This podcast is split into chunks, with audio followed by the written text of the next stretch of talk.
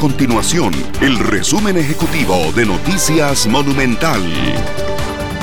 Hola, mi nombre es Fernanda Romero y estas son las informaciones más importantes del día en Noticias Monumental. El presidente de la República, Carlos Alvarado, negó que se realizara un espionaje a los más de 5 millones de costarricenses a través de la Unidad Presidencial de Análisis de Datos UPAT. Así lo manifestó en el marco de la comparecencia ante el foro legislativo que investiga a la UPAT y que se realiza este miércoles en el recinto del plenario legislativo. Uno de los 10 centros autorizados para la aplicación de pruebas de antígenos para detectar el COVID-19 ya cuenta con este test. Estas pruebas son más rápidas y menos costosas que las PCR.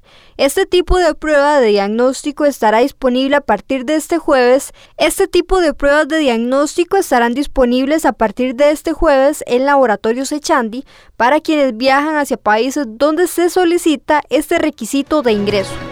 Estas y otras informaciones usted las puede encontrar en nuestro sitio web www.monumental.co.cr. Nuestro compromiso es mantener a Costa Rica informada. Esto fue el resumen ejecutivo de Noticias Monumental.